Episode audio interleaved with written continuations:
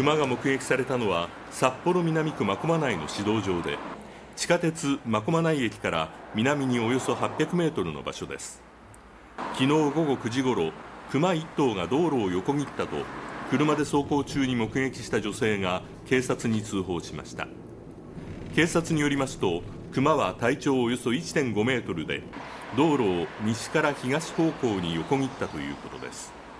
真駒内では先週から真駒内公園などで熊の目撃が相次いでいて